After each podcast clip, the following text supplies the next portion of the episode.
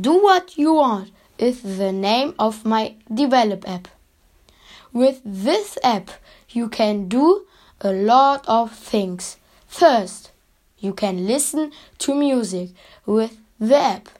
Secondly, you can play a lot of games.